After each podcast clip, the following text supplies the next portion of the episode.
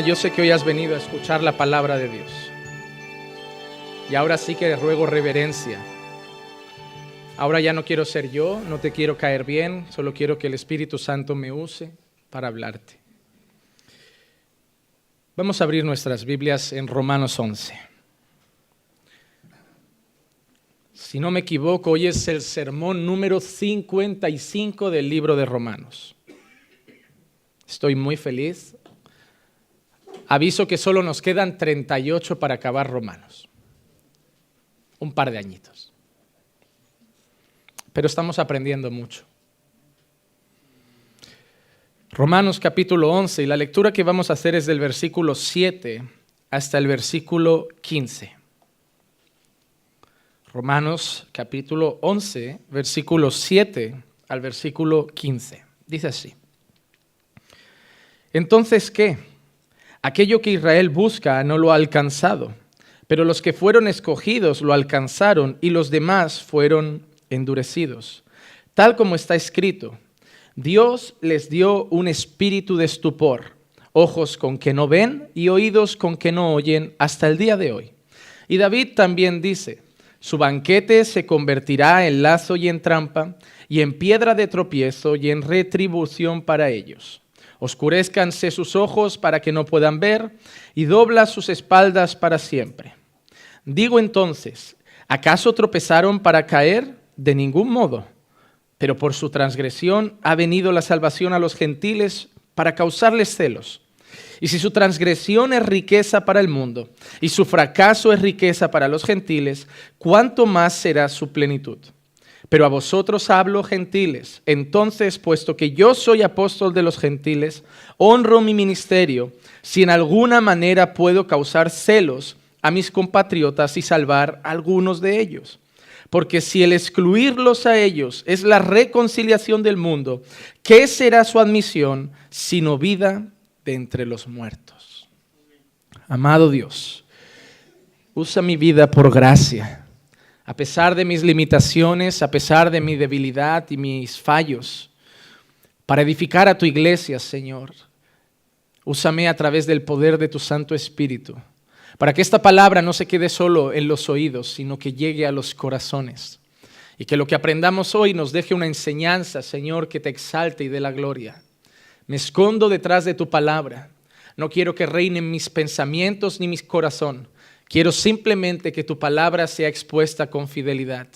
Dame la gracia de ser un predicador fiel en esta mañana. No quiero ser carismático, no quiero ni lastimar, ni quiero ensoberbecer a nadie con palabras motivacionales. Quiero ser fiel a tu palabra. Ayúdame, Señor porque sin ti no podemos hacer nada, mas contigo todas las cosas son posibles. Me entrego en tus manos para que seas tú quien use mis labios para edificar a tu iglesia una semana más. Y todo esto te lo pido en el bendito nombre de Jesús. Amén, amén y amén. El capítulo 11 de Romanos es un capítulo que a muchos incluso he escuchado decir que les cansa un poco, porque para algunos es difícil de entender. Pablo está constantemente hablando en este capítulo del plan y el deseo de Dios para los judíos, para la nación de Israel y también para su pueblo. Si no entendemos bien Romanos 11, podemos sacar conclusiones extrañas. Pero por eso lo que quiero en este día, a pesar de ser un texto que para algunos puede resultar a simple vista algo pesado y difícil de comprender, quiero que Dios me permita explicarlo de la manera clara, evidente que siempre intento hacer y que entendamos no lo que yo entiendo, sino lo que Pablo quería decir. A lo largo del capítulo 11, Pablo está hablando de los escogidos de Dios, está hablando del verdadero Israel, y ahora llega al versículo 7 y empieza en esos versículos que hemos leído a dar el motivo por el cual Israel, la nación, negó a Jesús. Todos recordamos que Jesús no fue a la cruz del Calvario porque los romanos le tenían manía, sino porque la gran parte del pueblo judío estaba gritando, crucifícalo. Jesús se presenta ante su pueblo porque Él es Señor de Israel, se presenta ante ellos como el Mesías, anunciado, como el Mesías esperado y como el Mesías deseado. Simplemente que para el corazón de muchos judíos no era lo que se esperaba del Mesías. Muchos judíos esperaban un nuevo rey David, un hombre que acabara con el imperio romano. Recordemos que los judíos estaban bajo el yugo de Roma, tenían que pagar impuestos a Roma, tenían que obedecer a los soldados romanos. Muchos judíos se habían rebelado contra Roma, habían muchos que eran perseguidos y asesinados porque se negaban a pagar impuestos a Roma. Piensen que para el judío el único dinero impuesto que debía pagar era lo establecido por la ley, para Dios, para el templo, para sus viudas. Ahí llega Roma, invade su tierra y dice que ahora tienen que pagar impuestos también para el César. Cuando el Mesías es anunciado, ellos esperan un soldado como David, alguien que va a echar a Roma de su tierra y van a servir simplemente de nuevo a Dios, echando a todos los extranjeros. Sin embargo, se presenta Jesús Dios hecho hombre y es presentado por sus discípulos y por él mismo como el Mesías. Recordemos que Juan lo ve a lo lejos y dice, he ahí el Cordero de Dios que quita el pecado del mundo. Desde que él puso un pie en esta tierra, incluso pastores se acercaron al día de su nacimiento, incluso hombres judíos lo vieron y alguno cuando lo escuchó hablar en una sinagoga dijo, ahora puedo morir porque mis ojos han visto al Salvador. Todos empezaron a anunciar que Jesús era el Salvador, que Jesús era el Mesías, pero para muchos judíos estaba mal. ¿Por qué? Porque cuando los judíos esperaban que Jesús acabara con Roma, le acercan un día una moneda y le dicen, ¿es lícito dar tributos al César? Él pide la moneda y dice, ¿quién tiene una cara dibujada aquí? Y le responden, es César. Y la respuesta de Jesús no es, pues no deis tributos, solo dadle a Dios. Jesús dijo, dadle a César lo que es de César y dadle a Dios lo que es de Dios. En vez de rebelar a la gente contra Roma, en vez de rebelar a la gente contra los soldados, Jesús empieza a aparecer a la imagen de muchos judíos como alguien que defiende la invasión romana. Recordemos que incluso Jesús sana a la hija de una persona importante para Roma. Jesús hace milagros incluso entre los enemigos de los judíos. Y los judíos no lo aceptan, porque que, que, curara a un paralítico judío, que curara a un ciego judío, lo entendían. Dios estaba sanando a su pueblo, pero no entendían que hiciera también milagros y mostrara bondad entre sus invasores. Por eso no lo aceptaron como Mesías. Como leyó Marcos en Isaías 53, no le vieron hermosura, lo rechazaron, lo maltrataron, lo despreciaron. Por eso vemos que Israel en su gran mayoría negó a Jesucristo. Y lo que Pablo está explicando aquí es por qué la propia tierra que siempre había adorado a Dios, el pueblo que tenía las sagradas escrituras que hablaban del Mesías. El pueblo que decía, el Mesías vendrá de una virgen. El Mesías entrará en Jerusalén montado en un pollino. El Mesías será sufridor. El Mesías será así. El Mesías traerá libertad a los cautivos. El Mesías dará vista a los ciegos. ¿Recuerdan lo que le dijo Jesús cuando Juan Bautista duda desde la cárcel? Hay un momento de dudas en el corazón de Juan Bautista. ¿Y qué le dice a los discípulos de Juan Bautista? Decidle lo que veis. El mudo habla, el ciego ve, el cojo salta, como diciendo, yo soy el que tú anunciabas que traería cura, yo soy el que tú anunciabas que haría prodigios, yo soy el que tú anunciabas que liberaría a los cautivos. Ellos habían anunciado y Jesús había vivido y manifestado cada una de las profecías. Jesús nació de una virgen como había sido profetizado. Jesús entró en un pollino como había sido profetizado. Pero aún así Israel le da la espalda. La pregunta es, ¿por qué teniendo toda la verdad? ¿Por qué teniendo todas las profecías y viendo cómo Él las cumplió una a una, lo negaron y le dieron la espalda? Y es lo que vamos a ver hoy. ¿Por qué Israel negó a Jesús. Y yo te voy a hacer un resumen muy breve, pero te voy a decir desde ya el motivo y guárdalo en tu corazón. Israel negó a Jesús para que tú y yo lo conociéramos. Por eso hoy es un mensaje tremendo de amor. Israel le dio la espalda a Jesús echó a sus, a sus discípulos, echó a sus apóstoles, persiguió a sus apóstoles para que cuando llegara esa persecución tuvieran que huir a dónde? A los confines de la tierra. A donde ya no habían judíos, pero habían gentiles. un pueblo que no era pueblo, un pueblo que nunca había buscado a Dios. Y a ellos les fue ofrecida la salvación en Cristo. Hoy tenemos un mensaje maravilloso, un mensaje de amor. Hoy tenemos una carta de Dios donde nos explica cómo vino a buscarnos a nosotros. Vamos a analizar primero estos versículos antes de desglosar los puntos para mí principales. Versículo 7, miren lo que vemos. Dice, entonces qué? Aquello que Israel busca no lo ha alcanzado, pero los que fueron escogidos lo alcanzaron y los demás fueron endurecidos. Lo que Israel busca, cuando Pablo dice, aquello que Israel busca no lo ha alcanzado, ¿saben a qué se refiere? Al Mesías. Aquello que Israel busca, ese reino que ese Mesías iba a establecer, no lo han alcanzado, aunque lo tuvieron delante. Pero ¿qué dice Pablo? Pero los que fueron escogidos lo alcanzaron y los demás fueron endurecidos. Hay dos tipos de personas. Los escogidos reconocieron a Jesús. Los no escogidos fueron endurecidos. Hermano, déjame hacer una parada aquí. Hay gente en muchas congregaciones que cuando tú escribes en Facebook o en las redes sociales escogido, elección, predestinado, ya empiezan a gritar calvinista, hereje. Déjame decirte una cosa. ¿Quién ha escrito estas palabras? Fue Pablo. ¿Quién las ha inspirado fue el Espíritu Santo. Quien ha escrito escogidos en la Biblia es Dios. Quien escribió predestinó en la Biblia es Dios. Quien escribió escogidos desde antes de la fundación del mundo es Dios. Quien escribió llamados y escogidos es Dios. Quien dijo a, los que conoció los predestinó es Dios. Quien escribió esa palabra no fue Calvino. Calvino no cogió las escrituras y las retorció para poner ahí predestinó, escogió, eh, eligió. No, la inspiró el Espíritu Santo. Tú puedes querer luchar contra esas palabras, tú puedes querer pelearte contra esas palabras, pero están en la escritura. Puede ser que muchos expliquen mal lo que significa. Puede ser que muchos defiendan mal lo que quiere decir Pablo cuando habla de escogidos o de predestinados. Pero son palabras bíblicas. Yo no soy calvinista porque creo que la Biblia habla de predestinación. Yo soy cristiano porque la Biblia habla de predestinación.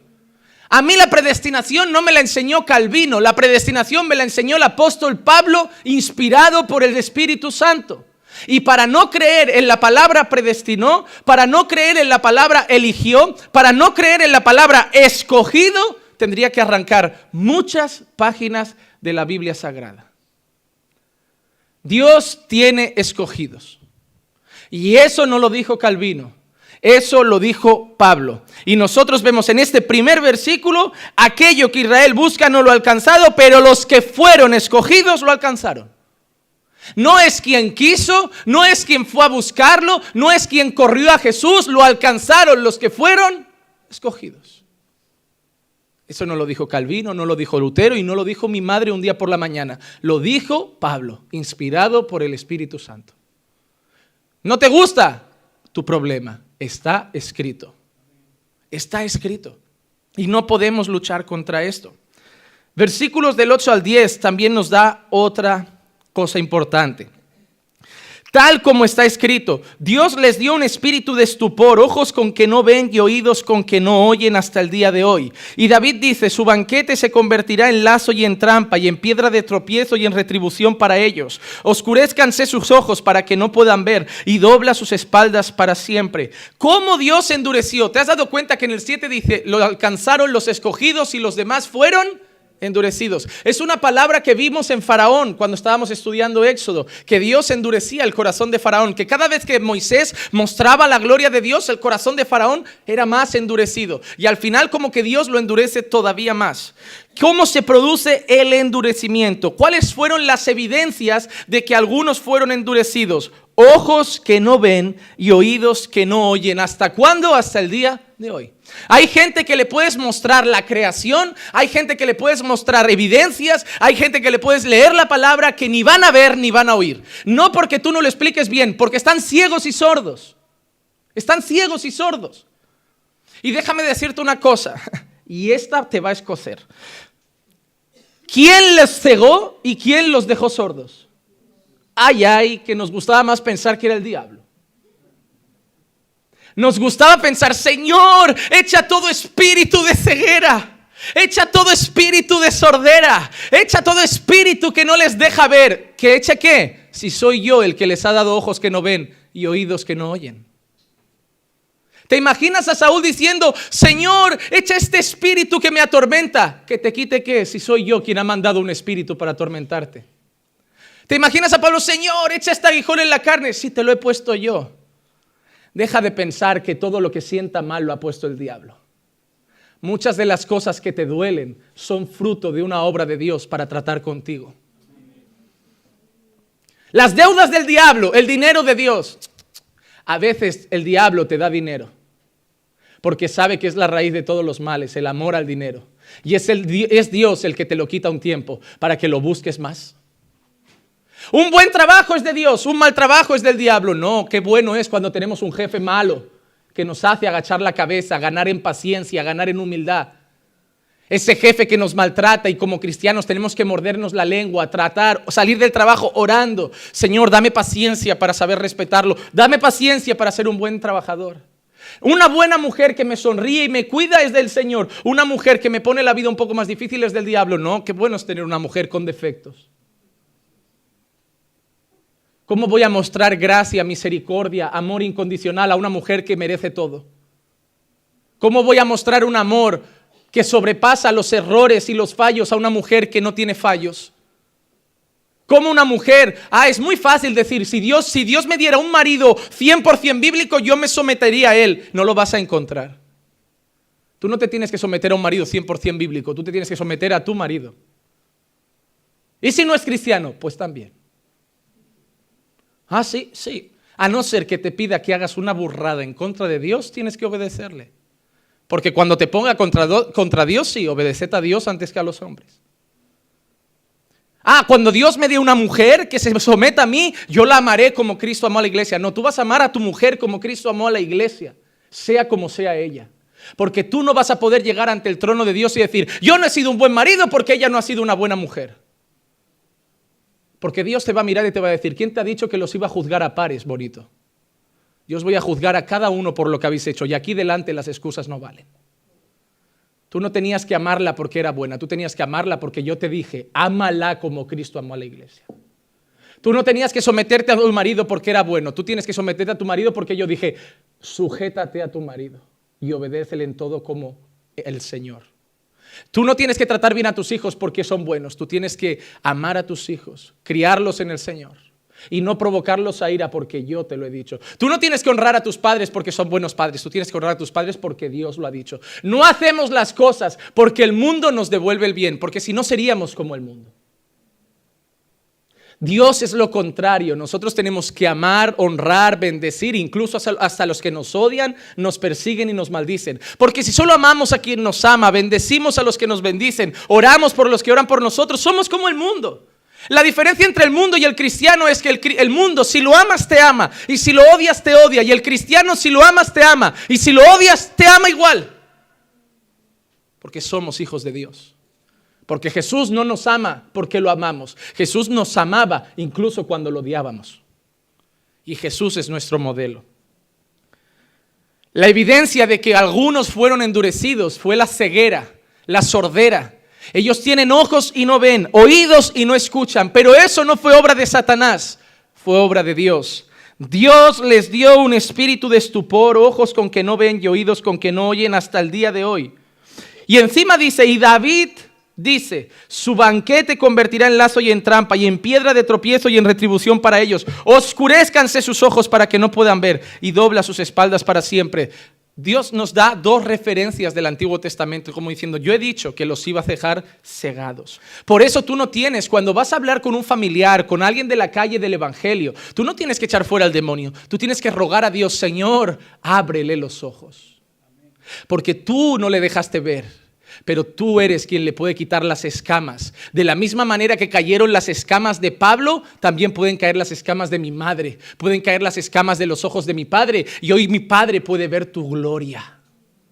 Hermano, ¿quién dejó ciego a Pablo en el camino de Damasco? No fue el diablo, fue Jesús.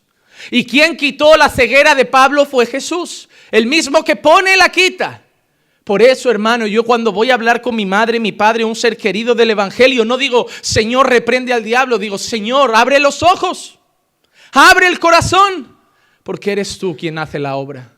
Eres tú quien pone la herida, eres tú quien la quita. Eres tú quien pone la ceguera y eres tú quien abre los ojos. Eres tú quien da un duro corazón y eres tú quien quita un corazón de piedra y da un corazón de carne. La obra es tuya y la gloria es solo tuya. Versículo 11. Estoy solo analizando un poco el texto por encima. Digo entonces, ¿acaso tropezaron para caer? De ningún modo. Pero por su transgresión ha venido salvación a los gentiles para causarles celos. Lo que Pablo está preguntando es, entonces, ¿qué? ¿Israel negó a Jesús solamente por caer, por tropezar, por perderse? Y Pablo dice, para nada. Por causa de eso vino salvación a los gentiles. Vino salvación a los gentiles. Pablo está diciendo, no fue casualidad que negaran a Jesús. Es más, la profecía decía que iba a ser negado. La profecía decía que iba a ser rechazado. La profecía decía que incluso su propio pueblo no lo querría. Porque la profecía también decía que a través de eso llegaría Dios a otros pueblos, a otras naciones, a otros rincones del planeta. Israel negó a Jesús no para perderse, Israel negó a Jesús para que nosotros conociéramos el Evangelio. Déjame decirte algo, Dios tenía un plan. Dios tiene un plan. Y tú le puedes decir a la gente, Dios tiene un plan. Pastor, pero es bueno decir a la gente que Dios tiene un plan maravilloso para su vida. Yo lo creo. Yo lo creo. Ah, pastor, pero los apóstoles murieron. Para mí era un plan maravilloso de Dios. Para mí todos los planes de Dios son maravillosos, aunque terminen en muerte. Porque la voluntad de Dios es buena, agradable y perfecta. Claro, si tú le dices a una persona que no conoce a Dios, Dios tiene un plan maravilloso para tu vida, él va a entender, voy a tener dinero, una familia feliz y toda la salud del mundo. Pero cuando tú conoces a Dios, yo puedo volver a decirte, hermanos, Dios tiene un plan maravilloso para nuestra iglesia. Pero en medio de ese plan puede haber persecución. Pero en medio de ese plan puede haber dolor. Porque el plan maravilloso de Dios para todos es uno, hacernos a la imagen de Cristo. Y para volvernos como Jesús muchas veces nos tiene que pisar, nos tiene que chafar, nos tiene que estrujar. Y eso va a doler. Pero el plan sigue siendo maravilloso. Hermano, déjame darte una noticia. A Dios no se le escapa nada de las manos. Tu casa no se le ha escapado a Dios de las manos. Tu vida no se le ha escapado a Dios de las manos. Dios no te ha dado la espalda. Dios tiene un plan. Y si estás pasando por momentos difíciles, Dios tiene un propósito. Todas las cosas cooperan para el bien de aquellos que aman a Jesús. Te duele. Hermano, déjame decirte una cosa y espero que te ayude. Si hay algo malo que está pasando en tu vida, pueden ser dos cosas. O la mano de Dios que está obrando para hacerte más como Cristo, o las consecuencias de tus malas decisiones o de tu pecado. Tampoco quiero que te pongas como decir, mira, mi mujer me ha dejado porque era el propósito maravilloso de Dios para hacerme como Jesús. No, tu mujer a lo mejor te ha dejado porque la has traicionado, porque la pegas, porque la engañas.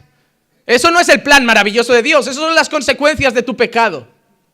Ah, la policía me ha metido en la cárcel porque no pagué aquella factura de la luz y tengo esa deuda y me han metido en la cárcel. Pero es el plan maravilloso de Dios. Para, me ha metido en la cárcel como a José. No, como a José no, ¿eh? Como a José no. No, no estás ahí por causa de Cristo, estás ahí por causa de carne, de pecado. Algunos les encanta cuando dicen, no, todo coopera para el bien, todo lo malo que te pasa, Dios tiene un propósito. No, pero ojo, que también muchas veces es consecuencia del pecado. Los pastores debemos ser honestos, sí, hay que saber analizar la vida. Si esa persona está obedeciendo a Dios, es una persona honrada, paga sus impuestos, no tiene deudas y está pasando una situación difícil, sí, probablemente Dios está trabajando con su carácter. Pero si esa persona no paga sus impuestos, no paga a sus trabajadores, tiene deudas, eh, traiciona a su mujer y hace mil cosas, no, no, no, no, son consecuencias del pecado. Seamos honestos, seamos honestos. Analiza tu vida. Solo tú sabes qué pasa. Solo tú sabes si son el trabajo de Dios o el castigo de Dios. Pero déjame decirte otra cosa, ya sea la obra de Dios o el castigo de Dios es buena. Porque si Dios está obrando en ti es bueno. Y si Dios te está castigando también. Porque Dios solo castiga a sus hijos. Tú a veces piensas, oye, ¿por qué tanta gente roba y no los cogen? Y yo he robado una naranja y me han pillado. Porque el único que castiga es Dios. El diablo no castiga a los suyos. ¿Cuál es la mejor manera de que el diablo tenga un ladrón siguiendo robando, dejando que nunca lo cojan? Ahí sigue atado a sus robos, a su vicio, a su pecado. Pero tú eres hijo de Dios. Te digo lo que te va a pasar un día, vas a estar en una carretera y vas a decir, uh, para dar la vuelta tengo que ir hasta esa rotonda, dos kilómetros. Mira, no viene policía, yo giro aquí, Y ya está. Ese día va a venir el mozo de escuadra y te va a coger a ti. Y, vas a, y, y lo mejor es esto, van a haberlo hecho antes tres o cuatro coches.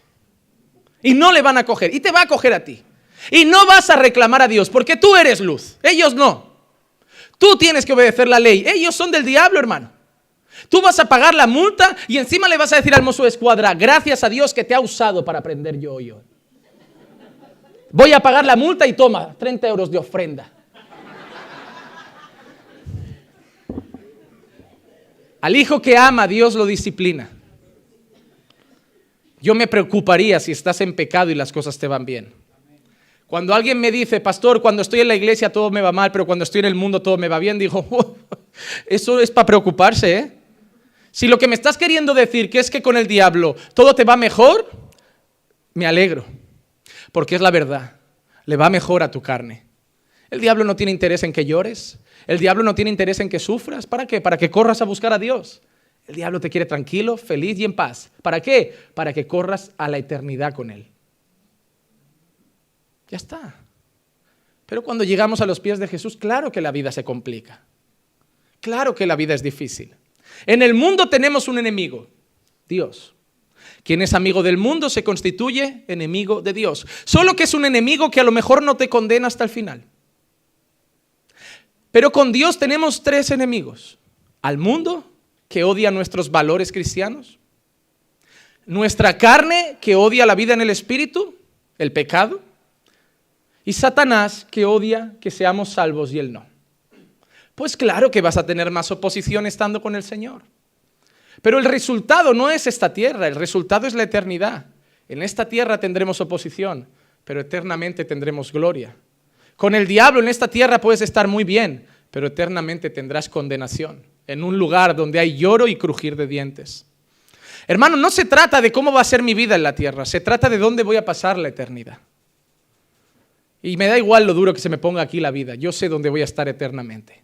Aunque llore 80 años aquí, la eternidad me espera gozo, alegría en Cristo. Amén. El único fin para que Israel negara a Jesús era que la salvación llegara a los gentiles. Y no solo eso, sino que Pablo dice, y entonces provocarles celos. Ellos niegan a Jesús. Los apóstoles llevan la salvación a los gentiles. Los gentiles reciben el Espíritu Santo. Y eso sorprende incluso a Pedro, que viene corriendo a decir, wow, los gentiles también se llenan del Espíritu Santo. Porque recuerden que para ellos los gentiles eran perrillos, perros, sucios. Y, esa, y cuando el Espíritu Santo llega a los gentiles, Pedro se da cuenta que para Dios no son sucios. Dios incluso le manda a, Pedro una visión donde al final le dice, Pedro, no se trata de comida. Lo que te estoy diciendo es que no llames impuro a lo que yo ya he limpiado. Y yo limpio a los gentiles, yo lavo a los gentiles, yo salvo pecadores. Y eso empezó a provocar a celos a los judíos. ¿Cómo? ¿Rechazamos a Dios y Dios se busca a otro pueblo? Sí. ¿Rechazamos a Dios y Dios salva a los que nosotros llamamos perros? Sí. ¿Rechazamos a Dios y Dios llama hijo a, a otra nación que para nosotros eran inmundos? Sí. Y eso trae rabia y celos. No, pues volvemos a querer a Dios. Ese era el plan de Dios. El plan de Dios era llegar a salvarnos a nosotros, provocar celo en los judíos y luego entonces salvar a judíos. Porque al final Dios quiere salvar a judíos y a gentiles. Dios no tiene un pueblo, una, nación geográfica. No, este es el Dios de Ecuador, este es el Dios de Bolivia, este es el Dios de, de, España, este es el Dios de Argentina, este es el Dios de Brasil, este es el Dios de Uruguay. No, es el Dios de todo aquel que cree en Él. De todo aquel que cree en Él. Versículo 12 al 14 vemos el corazón de Pablo que ama a sus hermanos, a sus compatriotas. Y si su transgresión es riqueza para el mundo, es decir, el pecado de los judíos, el rechazar a Jesús, ¿qué fue para el mundo? Ri claro, nos trajo un Salvador.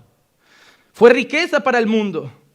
Y su, y su fracaso es riqueza para los gentiles, dice, ¿cuánto más será su plenitud. Dice, si rechazar a Jesús ya trajo riqueza al mundo, imagínate cuando acepten a Jesús. Eso ya va a ser glorioso. Eso ya será glorioso. Dice, pero a vosotros hablo gentiles. Entonces, puesto que yo soy apóstol de los gentiles, honro mi ministerio. Pablo se define como el apóstol de los... Si te das cuenta, Pedro pastoreaba en Jerusalén. Santiago pastoreaba en Jerusalén. Pablo era el que iba a Grecia. Pablo era el que iba a los perrillos. Él se llamaba el apóstol de los gentiles. Igual que Maldonado se llama el apóstol de los ricos, pues Pablo era el apóstol de los gentiles. Entonces, puesto que soy apóstol de los gentiles, honro mi ministerio. Si en alguna manera puedo causar celos a mis compatriotas y salvar a alguno de ellos. Pablo dice, voy a evangelizar a tantos pecadores que espero que se pongan muy celosos mis vecinos y también se salven. Hermano, aunque Pablo estuviera evangelizando en Corinto, en Galacia o en Filipos, su corazón no dejó su tierra, no dejó a sus hermanos. Hermanos, yo puedo estar predicando en Estados Unidos, en Francia, pero mi corazón también sigue clamando, Señor, salva Barcelona, salva mi patria, abre los ojos de mi país. Porque hermano, amamos donde Dios nos ha puesto, amamos donde hemos nacido. Hermano, ¿te das cuenta? ¿Te ofende cuando hablan mal de tu país? A mí sí. Aunque me hablen con verdades. Tú sabes que en tu país se roba un montón. Tú sabes que en tu país hay mucho crimen. Pero cuando empiezan a criticarlo te duele. Es como decir, sí, es, eh, pero es mi país. Es, es como cuando tu padre es borracho y tú lo sabes, pero cuando alguien lo llama borracho te molesta. Es como que dices, a mi padre solo lo llamo borracho yo. ¿Verdad que pasa muchas veces? Es como decir, mi hijo es un vago, pero yo se lo digo. Tú, no eres nadie para decir que mi hijo es un vago. Con nuestro país es igual. Yo vengo de Bolivia, yo vengo de Ecuador, yo vengo de España. Yo puedo decir, sí, estamos llenos de corruptos, pero tú no digas, lo digo yo. Que yo soy el que les paga los impuestos, que yo soy el que paga sus salarios. Hermano, no dejamos de amar nuestra tierra y no tienes que dejar de amarla. Yo muchas veces cuando hablo que el Evangelio quita el suelo toda cultura y lo que rompe no es el amor a nuestro país. Lo que rompe el Evangelio es la idolatría y el patriotismo excesivo. Lo que no es normal es que vengas a España y critiques a España que te ha dado de comer. Lo que no es normal es que vengas a España, que es el coladero de toda la inmigración europea, y lo critiques, no España es así, España es así. Vete al Reino Unido, majo. Vete a Estados Unidos o vuelve a casa. Pero alguien me enseñó que no se escupe en el plato que me da comida. A mí eso me duele, porque ese es el patriotismo excesivo. Te entran ganas de decir, ¿quieres que pongamos en la mesa cifras de desempleo, de, corrupción, de violencia, y vas a ver que España le da mil patadas a otro país, quizá de donde vienes? Hermano, lo que muchos tenemos no es amor por nuestra patria, es idolatría por nuestra patria. Cuando eres hasta ciego y no quieres reconocer lo malo que hay en un lugar, eso ya roza la idolatría. Y eso es lo que el Evangelio rompe. Amo de donde vengo y amo donde estoy, porque yo amo a todos. Ese debería ser el corazón del creyente. Ese debería ser el corazón del cristiano. Ese debería ser. Y ese era el de Pablo. Amo a los hermanos en Éfeso. Amo a los corintios. Pero sigo amando a mis hermanos de Jerusalén. Y espero que les ponga tan celosos que muchos corran al Mesías. Amén. Y versículo 15. Porque si es el excluirlos a ellos es la reconciliación del mundo, ¿qué será su admisión sino vida de entre los muertos? Excluirlos a ellos trajo reconciliación al mundo, a los gentiles. Y Pablo dice, ¿qué será la admisión de ellos? ¿Qué será cuando muchos judíos crean en el Mesías? Dice que eso será vida de entre, de entre los muertos. ¿Por qué? Porque Pablo sabe que aunque tengan la Torá, que aunque tengan la ley, si no reconocen al Mesías, siguen muertos en sus delitos y pecados. Hermano, un judío puede saber Génesis, Éxodo, Levítico, Número y Deuteronomio, el Pentateuco de memoria, que si no reconoce que Jesús es el Señor, se va al infierno con el Pentateuco. Solo hay un camino al Padre y es Cristo. Nadie viene al Padre si no es por mí. Ya, pero yo conozco a Moisés. Nadie viene al Padre si no es por mí. Ya, pero yo soy descendiente de Abraham. Nadie viene al Padre si no es por mí. O a través de Cristo o no hay acceso. Ah, pero conocen la ley, pero se la saben de memoria. Da igual. El conocimiento nos salva, la ley nos salva. Cristo salva, solo Cristo salva. Y ese es el resumen de esos versículos. Así que ahora quiero desglosar rápido un mensaje que estará repartido en aproximadamente tres puntos. Punto número uno, ¿qué significa? Y lo explicaremos bien, que Dios ha endurecido a algunos. Hemos visto que en el primer versículo Pablo decía que los escogidos alcanzaron a Dios, la gracia y salvación de Dios, y el resto, los demás, fueron endurecidos. ¿Qué significa que Dios ha endurecido? Vamos a dar dos referencias. Isaías 44, 18. Mire lo que dice el profeta. Ellos no saben ni entienden, porque Él y no es Satanás, y no es el mundo, y no es el pecado, es Dios, porque Él ha cerrado sus ojos para que no vean y su corazón para que no comprendan. Hermano, es Dios el que ha cerrado su entendimiento. Es Dios el que ha cerrado su corazón de algunos para que no vean y no entiendan. Miren, Deuteronomio 29:4, palabras de Moisés, pero hasta el día de hoy el Señor no os ha dado corazón para entender, ni ojos para ver, ni oídos para oír. Miren lo que dice Isaías, Dios ha cerrado sus ojos para que no vean y su corazón para que no comprendan. Y miren lo que dice Moisés, es el mismo Dios el que os tiene que dar corazón para entender, ojos para ver y oídos para oír. Cuando tú vienes el domingo a la iglesia, tienes que clamar a Dios, Señor, dame ojos para verte, dame oídos para oírte y dame corazón para entenderte. Tú no puedes eh, depender de tu capacidad, hermano. Hermano, tú te puedes sentar con un impío y explicarle las cosas lo más claro que la propia palabra dice el apóstol Pablo, que el hombre natural no puede comprender las cosas espirituales porque, porque en su naturaleza esas cosas son de Dios y no las comprende. No las comprende. Tú le puedes decir, no, pero esto es la ley, esto es el Evangelio. Si Dios no hace una obra en su corazón, no lo va a entender. No lo va a entender. Miren, ayer hablaba con mi esposa y ¿saben lo que le decía a mi madre? le, estaba preguntando por el local nuevo, todo bien, y, y mi madre le decía, Crisia, pero la gente está yendo por Juanma, ¿no? Y Crisia le decía, no, Fina, mira, la gente va por Dios. Y ella, pero, pero es Juanma, ¿no? Quien habla y todos sabemos, él lo hace bien. Ya, pero Fina, no es tu hijo, es Dios quien hace las cosas a través de tu hijo.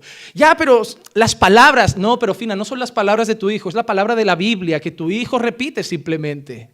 Y la explica a su manera, pero es Dios y es la palabra. Ya, pero Él tiene poder de convencimiento. No, Fina, tu hijo no tiene poder de convencimiento. Es el Espíritu Santo que tiene poder de convencimiento. Dice tú, y ella se lo explicaba con calma, con mucha paciencia. Paciencia que yo no sé si con mi madre yo tendría. Pero por, por eso es mejor que cada uno con su suegro. Porque es verdad, porque mi madre me, sigue viendo como un hijo. Yo, yo, nunca me va a ver como pastor. Yo no sé si un día se convierte, es mejor decirle la dirección de otra iglesia. Porque, hermano, yo lo he pensado. Mi madre es capaz de congregar aquí y si ve que tengo la corbata torcida, en medio del sermón subir y decir, hijo, espera que te lo arreglo. Y, son cosas que uno no puede permitir. Pero Clicia se lo explicaba, no, mira, Fina, tu hijo puede convencerlos un tiempo, pero si están allí, si van de tan... y ella, no, pero es que ha venido gente de que me ha dicho, y gente que fina, es, Dios. Tu hijo, tu hijo simplemente está siendo un instrumento. Dios está usando a tu hijo y gloria a Dios por eso, pero todo es de Dios. Y ella, yo no lo entiendo. claro que no lo entiende. ¿Por qué no lo entiende? Porque es, un corazón natural y las cosas espirituales no las va a entender. A le puede decir la verdad y le dijo toda la verdad, es Dios quien lo hace, pero mi madre solo ve a un hombre hablar. Porque su corazón está duro, sus ojos no ven, sus oídos no oyen. Por eso no tengo que pelearme con ella de, ay, es que eres tozuda. No, no es tozuda. Ah, es que eres terca. No, no es terca. Está ciega. Y no el problema, ella no lo puede arreglar. Yo no lo puedo arreglar. Pero yo voy a la palabra y digo, Señor, dale un corazón que entienda. Dale ojos que vea y dale oídos que escuchen. Y va a llegar un día, el que menos nos lo esperemos, que se le van a caer dos lágrimas y va a decir, ahora lo veo. Y puede ser el sermón más patata. O lo puede hacer cualquier persona nueva en la iglesia que la va a ver al lado y le va a hablar y se le van a abrir los ojos porque no depende ni de Pablo ni de Apolo. No depende ni del que siembra ni del que riega, sino que el fruto lo da el Señor. Por eso no desistas de tu familia. No te pelees con tus hermanos o primos o padres que no creen. Ruega a Dios. El que abrió tus ojos puede abrir el de ellos. El que tocó tu corazón puede coger el de ellos. Ya, pero mi padre es un borracho y tú mentiroso. Ya, pero mi padre es terco y tú testarudo. Ay, pero mi padre es soberbio y tú... Todos tenemos pecado, todos estábamos igual, todos éramos hijos de la ira. No desistamos de los nuestros, simplemente no insistamos con nuestras fuerzas. No depende del que corre ni del que quiere, sino del que Dios quiere. Amén. Esa era nuestra condición previa también. Nosotros también teníamos ojos que no ven, oídos que no oyen. Quizá tú estás aquí hoy, pero a lo mejor no viniste la primera vez que escuchaste algo del Señor. Quizá tu madre se pasó largas noches de oración. Quizá familiares tuyos ya eran cristianos y te habían hablado. ¿Cuántos de nosotros no nos entregamos al Señor y escuchamos un familiar que nos dice, yo había orado tanto por ti? Por eso no podemos dejar de desistir, no podemos desistir de nuestras familias. Muchos de nosotros somos frutos, sí, de la obra de Dios, pero de muchas madres y de muchos seres queridos que han doblado sus rodillas. Oremos por los nuestros. Oremos. Y no hay mejor oración, más sincera y más dulce que la que hace un familiar.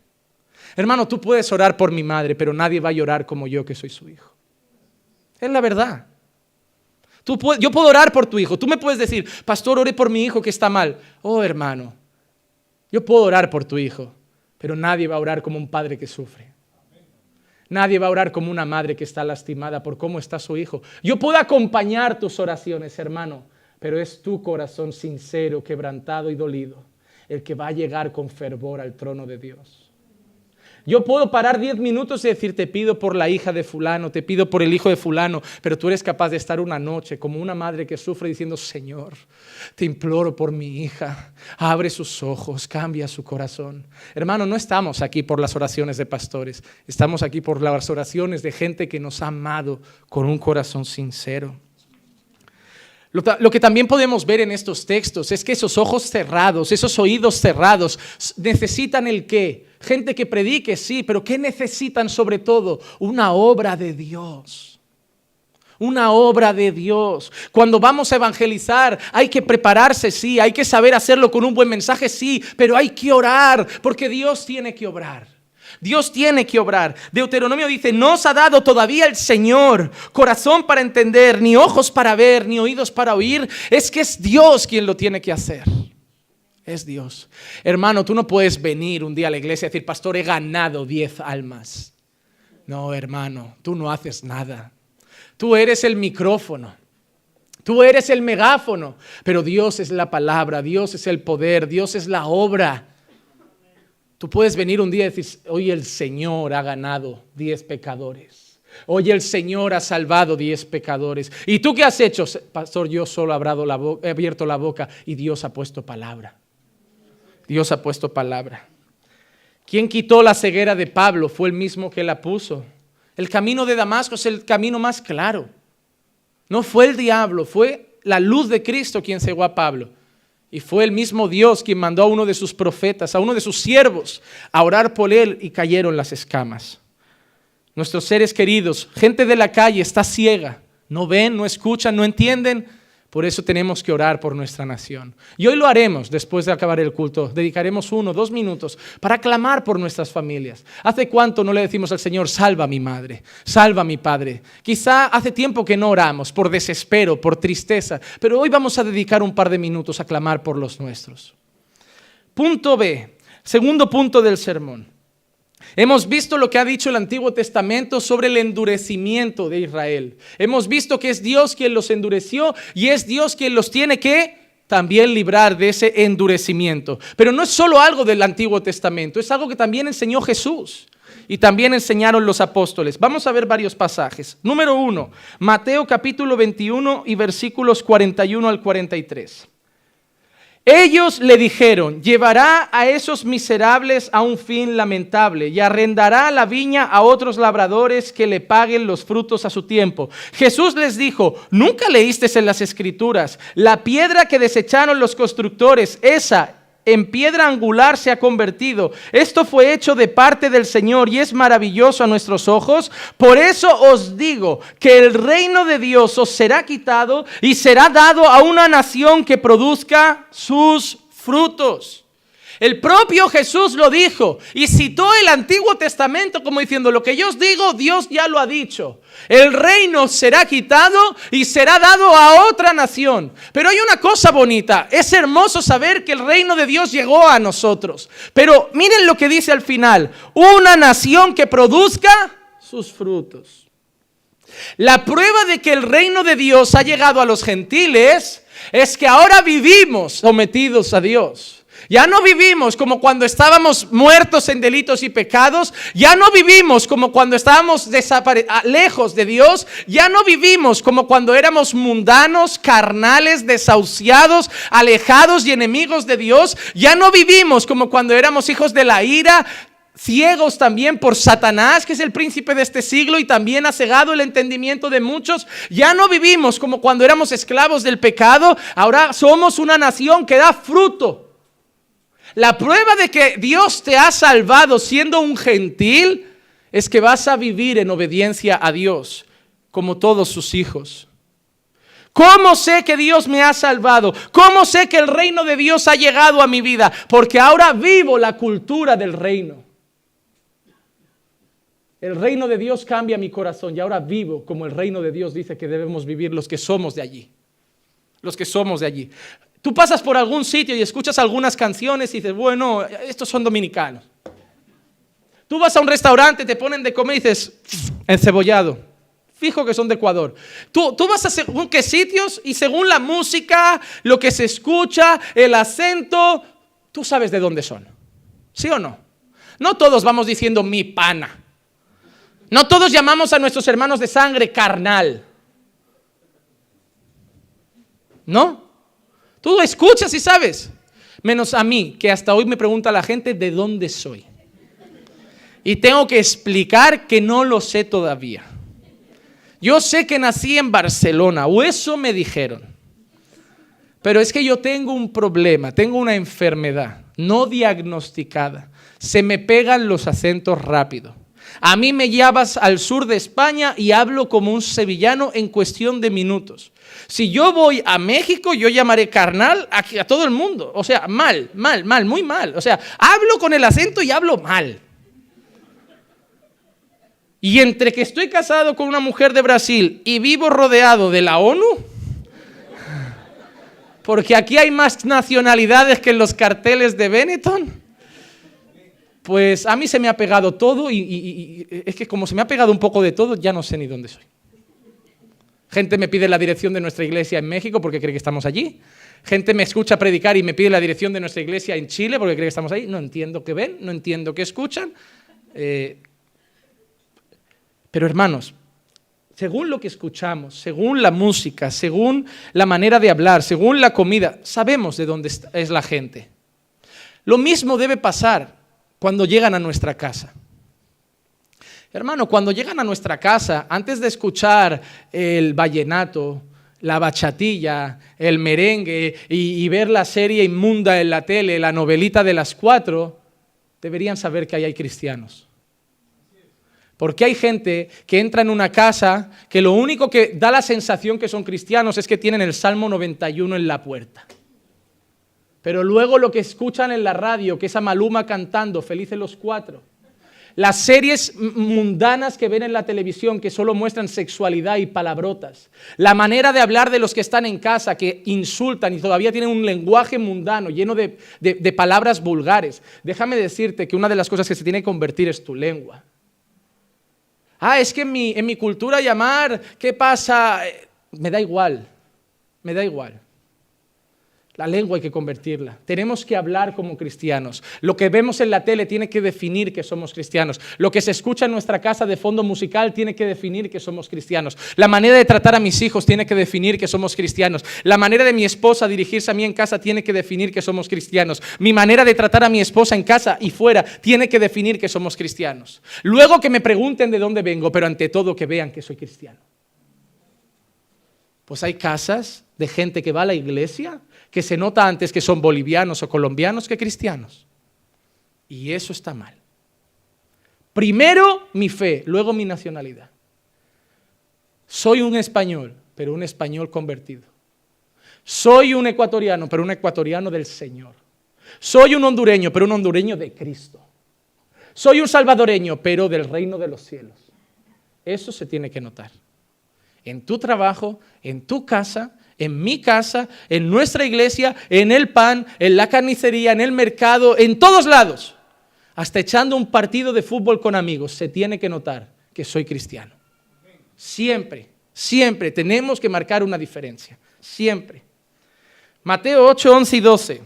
Y os digo que vendrán muchos del oriente y del occidente y se sentarán a la mesa con Abraham, Isaac y Jacob en el reino de los cielos. Pero los hijos del reino serán arrojados a las tinieblas de afuera. Allí será el llanto y el crujir de dientes. Dice una cosa muy importante. Vendrán muchos de oriente y occidente y se sentarán a la mesa con quién? Con Abraham, Isaac y Jacob. ¿Dónde? En el reino de los cielos. Primera pregunta. ¿Dónde están Abraham, Isaac y Jacob? Cuando la gente pregunta, oye, se salvó, ¿dónde están? ¿Quién lo dijo? ¿Dónde está Abraham? En el reino de los cielos. ¿Dónde está Jacob? En el reino de los cielos. ¿Dónde está Isaac? En el reino de los cielos. Ah, pero no estaba Jesús. No estaba físicamente.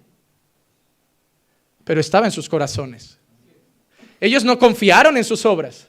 Cuando Abraham fue a matar a su hijo y iba a hacer un sacrificio, Abraham, ¿qué le dijo a su hijo? Dios proveerá el cordero. Dios proveerá el cordero. Ese cordero que Abraham anunció era Cristo. Era el, el, cordero que Abraham esperaba. Y Dios le proveyó el cordero. Cuando Dios le dijo a Abraham, sal de tu casa, de tu tierra, de tu parentela y ve a la tierra que yo te mostraré. ¿Quién es la tierra prometida sino Cristo? Cristo es nuestro Canaán. Hermanos, los del Antiguo Testamento no se salvaron por las obras, se salvaron por la fe en el Mesías. La única diferencia es que en el Antiguo Testamento el Mesías no había aparecido físicamente y luego en el Nuevo Testamento lo vemos llegar, pero todos creyeron en el Mesías. Solo hay un camino a Dios y es Jesucristo.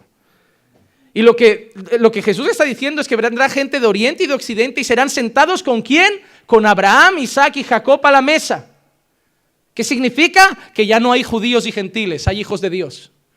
Seas de donde seas, de Oriente, Occidente, Jerusalén, judío, si has creído en Jesús, estarás en la mesa en las bodas del Cordero, en el reino de los cielos. Esas son palabras de Cristo. Vamos a ver palabras de apóstoles. Hechos 13, 46 al 48. Mira lo que narra Lucas, perdón. Entonces Pablo y Bernabé hablaron con valor y dijeron, era necesario que la palabra de Dios os fuera predicada primeramente a vosotros Primeramente a vosotros. Mas ya que la rechazáis y no os juzgáis dignos de la vida eterna, mira lo que dice Pablo, ¿eh? La rechazáis y no os juzgáis dignos de la vida eterna. Rechazar el Evangelio es rechazar la vida eterna. Y está hablando a judíos, dice, era necesario que primero os prediquemos a vosotros. Pero como la rechazáis y rechazáis la vida eterna, he aquí nos volvemos a los gentiles. ¿No la queréis vosotros, los santitos? Pues nos volvemos a los perros. Nos volvemos a los perros. El versículo 48, por perdón, dice, oyendo esto los gentiles se regocijaban y glorificaban la palabra del Señor y creyeron cuantos estaban ordenados vida eterna.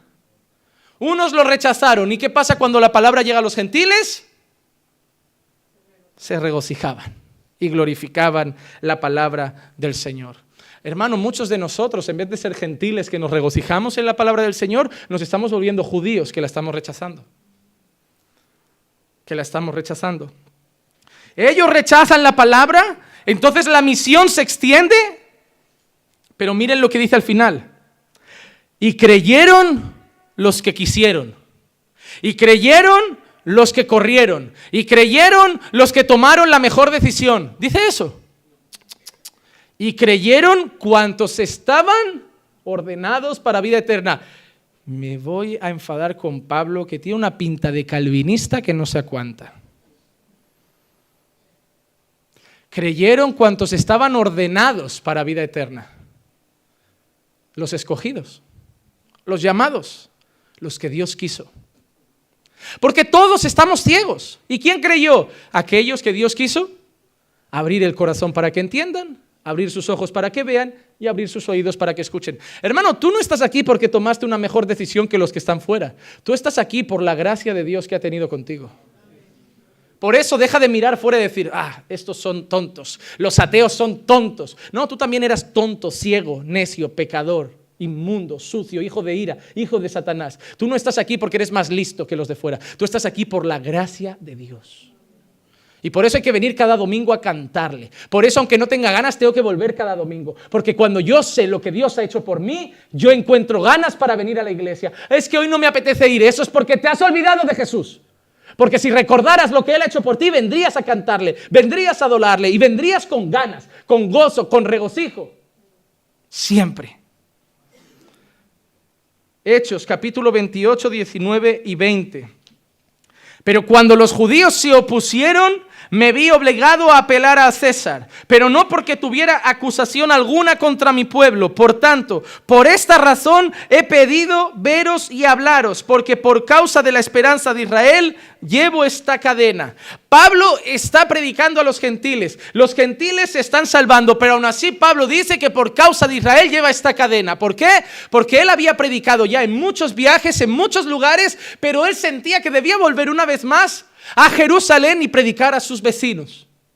Y eso le llevó a ser perseguido, a ser preso. Pablo no fue preso por los griegos. Pablo no fue preso, eran los judíos que acusaban a Pablo porque estaba conquistando mucha gente. A Pablo lo odiaron no porque predicó a los griegos, a Pablo lo odiaron porque se estaban convirtiendo muchos judíos. Había gente que planeó matarlo, emboscadas. Y no eran romanos, eran siempre judíos. Y Pablo volvía, ¿eh? ¿Te acuerdas esa vez que le dicen a Pablo, el, de quien sea este cinto, yo le quiero avisar que donde va va a tener cadenas y prisiones? Y la gente dice que lloraba y le decía, Pablito, no vayas. Venga, Pablo, ¿por qué vas allí? Si, si, en Grecia te aclaman, si en Grecia Dios te respalda, si se está salvando tanta gente, pero ¿para qué ir a Jerusalén? No seas testarudo. Quédate aquí, todavía quedan miconos, todavía queda, no sé, un montón de lugares de griegos para ir. ¿Por qué vas si encima te están diciendo que hay prisiones, que hay castigo? Amaba tanto a, sus compatriotas, amaba tanto a los que habían sido sus vecinos, amaba tanto a aquellos que a su lado habían matado a tantos cristianos, con los que había crecido, con los que había aprendido, que Pablo fue capaz de decir, no estoy dispuesto solo a sufrir, sino a morir por causa de Cristo. Y en un versículo Pablo dice, y todo lo hago por amor a los escogidos. Hermano, cuando Dios te llama a predicar, no predicas por amor al púlpito, predicas por amor a las almas. Pastor, ¿por qué usted predica tan intensamente? Pastor, ¿por qué usted predica como si nos quisiera convencer? Pastor, ¿por qué usted nos insiste tanto? Pastor, ¿por qué usted es tan pesado? Pastor, ¿por qué usted? No es por... ¿Por qué va a ser? ¿Qué gano yo siendo pesado contigo? ¿Qué gano yo insistiéndote? ¿Qué gano yo intentando que agrades a Dios? ¿Qué gano yo predicándote el Evangelio? ¿Qué gano yo? ¿Tu dinero? No. Precisamente mi mensaje es tan duro que el dinero no lo atrae. Hay muchos que sí cambian el mensaje para recibir buenos donativos. Pero yo no voy detrás del dinero. Yo no voy detrás de aplausos. Y ni siquiera voy detrás de tu amistad. Pero voy detrás de tu salvación. Y voy a insistir, insistir, insistir hasta que vea la gloria de Dios en tu vida. Hermano, yo no quiero ser tu amigo, yo quiero ser tu pastor. Yo no quiero ser caerte bien, yo quiero ser fiel a Dios, yo quiero que te salves. Que te salves. Y muchas veces me llevará a que salgas de aquí enfadado conmigo. Pero si eso lleva a que te reconcilies con Dios, te prefiero enfadado conmigo y en paz con Dios que feliz conmigo y dándole la espalda a tu Señor. Mi objetivo no es que me invites a comer a tu casa, mi objetivo es que tengas lugar en las bodas del Cordero. Y debería ser el de todos los pastores. Punto tercero. Hermanos, hoy pido una disculpa, me extenderé diez minutos más. Es por causa de la cena del Señor, pero entonces solo un poquito de paciencia. ¿Me aguantan diez minutos más? Entonces, ¿cuál fue el propósito principal del endurecimiento de Israel? Hay dos. En primer lugar, salvar a muchos gentiles. Textos, Romanos 11, 30 al 32. Pues así como vosotros en otro tiempo fuisteis desobedientes a Dios, pero ahora se os ha mostrado misericordia por razón de la desobediencia de ellos, así también ahora estos han sido desobedientes para que por la misericordia mostrada a vosotros, también a ellos ahora les sea mostrada misericordia, porque Dios ha encerrado a todos en desobediencia para mostrar misericordia a todos.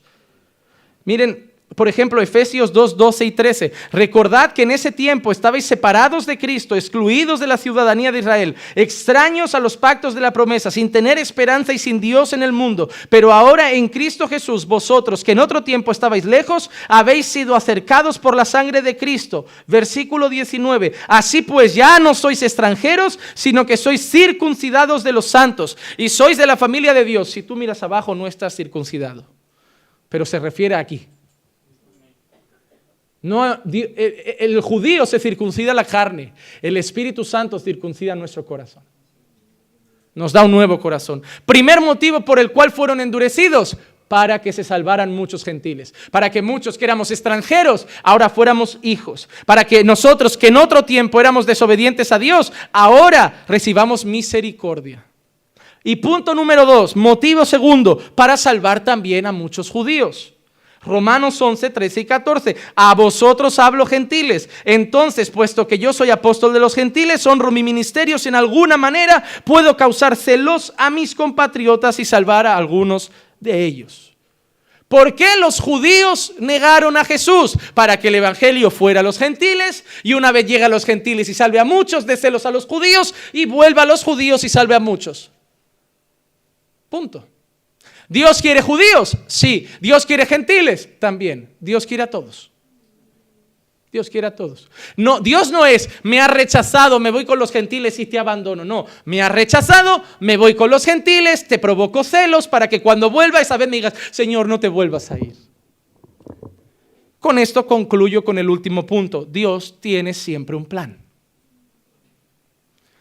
Hermano, Dos textos para que veas que Dios tiene un plan. Dos historias claras. Génesis 50, 20.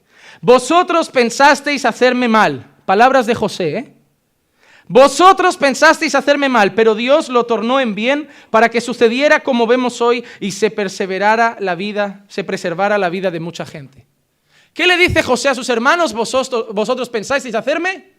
Me habéis querido matar, me habéis querido echar, me habéis querido hacer todo, pero todo Dios lo planeó para hacer un bien para salvar hoy a muchos. ¿Qué decía José? Gracias a que me vendisteis, gracias a que casi me matáis, gracias a todo eso hoy estoy aquí, dando de comer a gente que no tiene comida, salvando a gente que estaba condenada.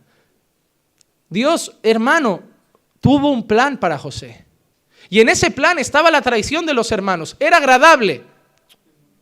Pero el plan era maravilloso, sí, porque la meta fue gloriosa. Hay otro caso, Hechos capítulo 4, 27 y 28. Porque en verdad en esta ciudad se unieron tanto Herodes como Poncio Pilato, juntamente con los gentiles y los pueblos de Israel, contra tu santo siervo Jesús. ¿Quién se juntó? Herodes y Poncio Pilato, judíos y romanos, pero no solo ellos.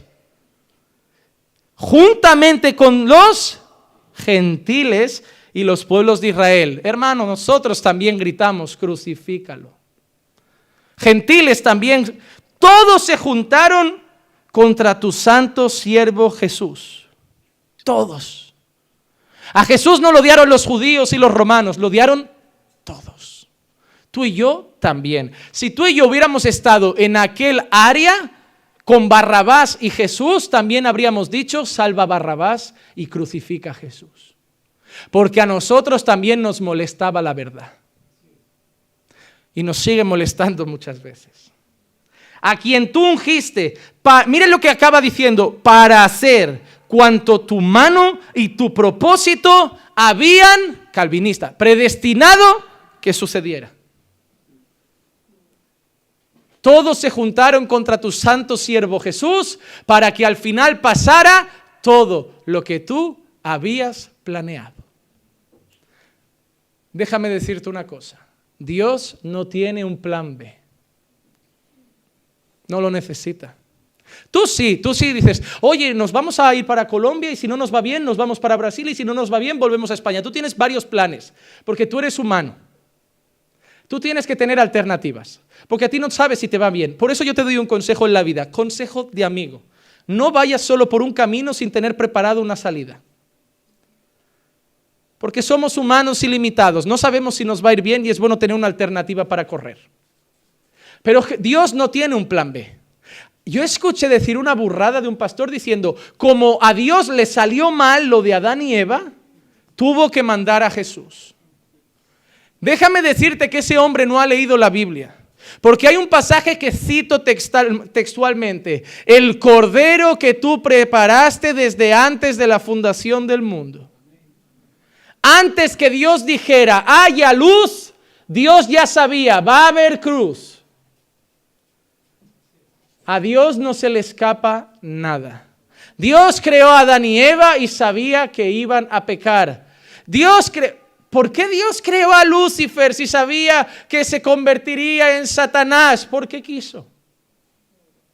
¿Qué sería de nosotros los cristianos sin Satanás atormentándonos? Satanás es el diablo de Dios. Eh, Dios tiene un propósito en el diablo. Dios lo usa. Qué mal se hubiera visto que Dios hubiera tocado a Job. Yo mato a tus hijos, yo hago esto, pero queda más tierno decir que lo haga el diablo. Que yo soy un Dios de amor, que lo haga mi perro Satanás. Al quien tengo atado con una correa y solo puede tocar hasta donde yo le deje. Pero el toque era del diablo, pero el permiso era del Padre. ¿Por qué Dios creó a Adán y Eva si sabía que iba a haber pecado? ¿Por qué Dios hizo al hombre si sabía que íbamos a acabar siendo malvados? ¿Por qué Dios nos creó si al final mandaba un diluvio? ¿Por qué Dios? ¿Por qué Dios? ¿Por qué Dios? ¿Por qué Dios? Y la respuesta es la misma, porque es Dios. ¿Y sabes lo que significa? Te guste o no, que hace lo que le da la gana. Y como tú vivas cuestionando por qué, por qué, por qué, vas a amargarte contra Dios como se amargan muchos ateos. Yo solo sé una cosa. El pecado entró y la maldad también. Pero el mismo Dios que permitió el pecado hizo el gesto más noble y amoroso, sacrificando a su unigénito para salvarnos de toda maldad. ¿Sabes qué dijo Dios ese día? Dios dijo, yo tenía poder para no crear a Adán y Eva. Yo tenía poder para no dejar entrar la maldad. Pero quiero demostraros que tengo todo el poder, pero sobre todo que tengo el mayor amor de todos. Permitiendo que eso entre y aún así matando a mi propio hijo por vosotros. Porque lo justo quizá hubiera sido que muriéramos todos y Cristo se quedara con el Padre. Lo que Dios demostró no es que las cosas se le van de las manos. Lo que Dios demostró es lo mucho que nos ama. Hermanos, Dios no tiene un plan B. Dios no dijo, uy, que los hermanos han vendido a José, vamos a hacer algo. No, todo Dios lo había preparado para bien. Uy, que han, traicionado a Jesús. Uy, Judas, Judas lo ha vendido. No me lo esperaba, no me lo esperaba. Vamos a hacer algo. Todo estaba preparado. Dios tiene un plan desde el, inicio hasta el fin y ese plan se va a cumplir. Nada puede ir contra la voluntad de Dios. A ti te parece que Dios está tomando alternativas. Dios está cumpliendo sus propósitos. Hermano, Dios tiene un plan y lo va a cumplir, nos guste o no. Dijo que su hijo vendría y vino. Dijo que sería perseguido y lo fue. Dijo que sería torturado y lo fue. Dijo que lo mostraría su gloria y poder en él por señales, prodigios y milagros y lo hizo. Dijo que sería vendido y traicionado y lo fue. Dijo que sería crucificado y lo fue. Dijo que sería sepultado en una tumba prestada y lo fue. Dijo que al tercer día resucitaría y lo hizo. Dijo que ascendería con el Padre y lo hizo. Y ha dicho que va a volver y lo va a hacer porque Dios tiene un plan y lo va a cumplir.